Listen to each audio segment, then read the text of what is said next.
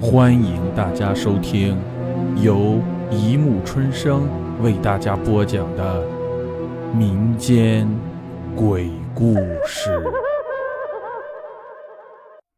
第三百三十九集《猫仙下》。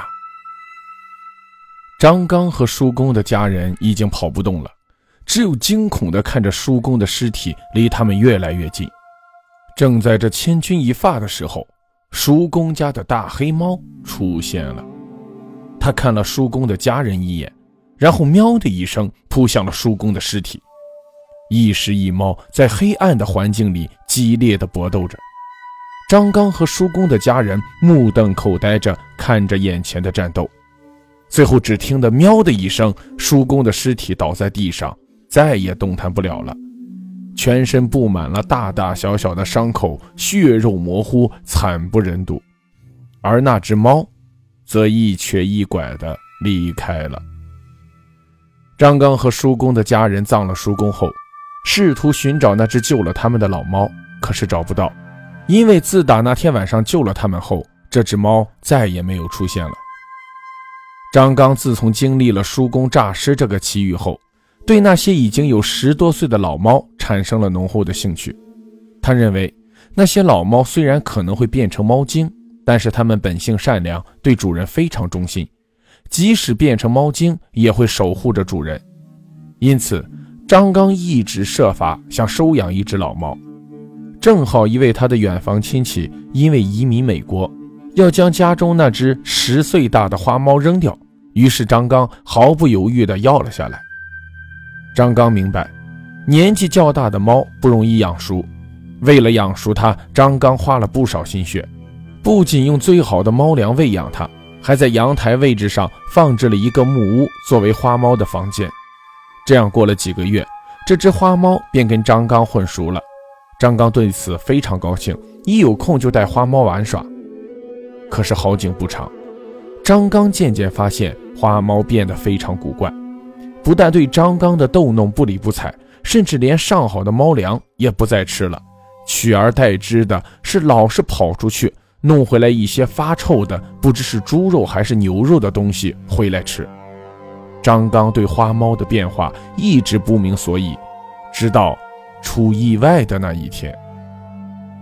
那一天是农历的十五日，是夜。圆圆的月亮高挂在漆黑的夜空，发出冰冷的月光。张刚作为一个热爱文学的灵业爱好者，自然被这充满诗意的景色所陶醉。他一个人站在阳台上，静静地感受着这一切。突然，阳台上的那个木质小屋，也就是上面提到的花猫的房间，啦啦地响了起来。张刚听见响声，知道是里面花猫弄出的声音。他回想起来花猫近段时间来的种种古怪行为，感觉这花猫一定有古怪，于是决定偷偷观察一下。他悄悄回到房间，关上房门，将关着的窗户轻轻打开一点，默默地注视着阳台上的一举一动。只见那只花猫从木质小屋里走了出来，不停地东张西望，好像在确定阳台上没有人，然后纵身一跳，跳到阳台的栏杆上。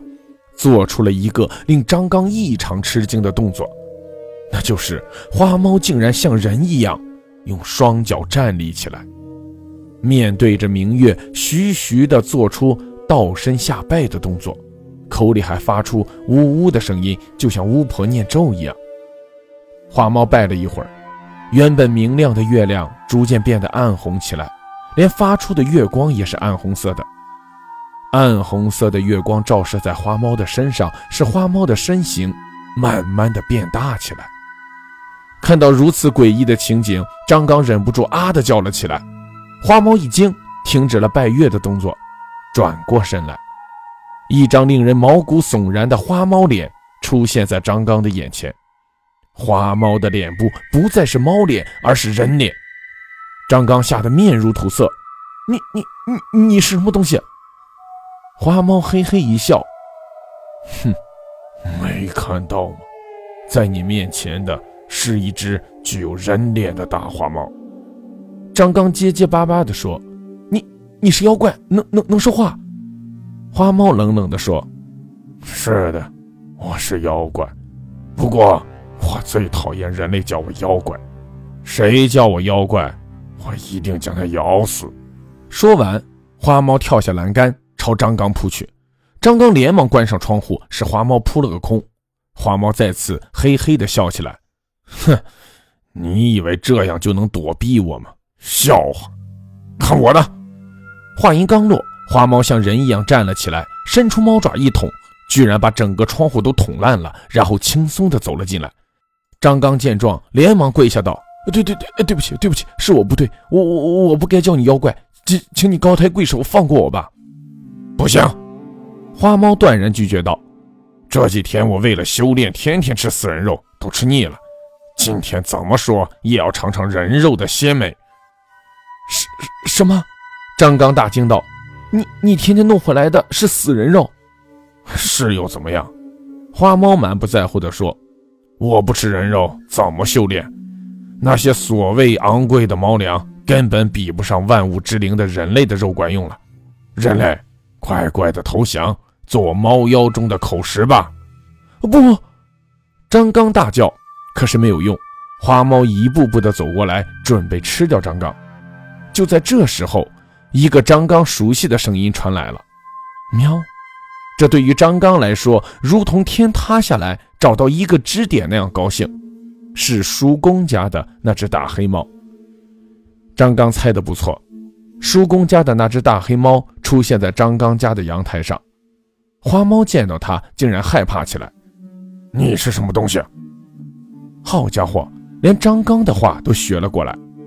大黑猫没有说话，只是将尾巴抖了抖。原本一条尾巴，一刹那就变成了九条尾巴。是是九尾猫。张刚一见到大黑猫变出九条尾巴，马上就认出来了。张刚之所以认得，是因为他曾经看过一本关于成仙的书籍。那本书说，凡是动物都有成仙的机会，就连猫也一样。而成了仙的猫有九条尾巴，所以叫做九尾猫。大黑猫有九条尾巴，即使说它已经成了猫仙，怪不得它能打败了诈了尸的叔公。花猫见身为猫仙的九尾猫，自然害怕，它咻的一声从窗户里跳了出来，意欲逃跑。大黑猫不紧不慢，尾巴一甩，便将花猫紧紧缠住。花猫挣扎不开，只得向大黑猫投降。张刚感激涕零，这已经是大黑猫第二次救他了。他诚恳地对大黑猫说道：“谢谢你救了我。”大黑猫看了看张刚，依然没有说话，只是喵的一声，就带着花猫无声无息地消失了。好了，故事播讲完了。欢迎大家评论、转发、关注，谢谢收听。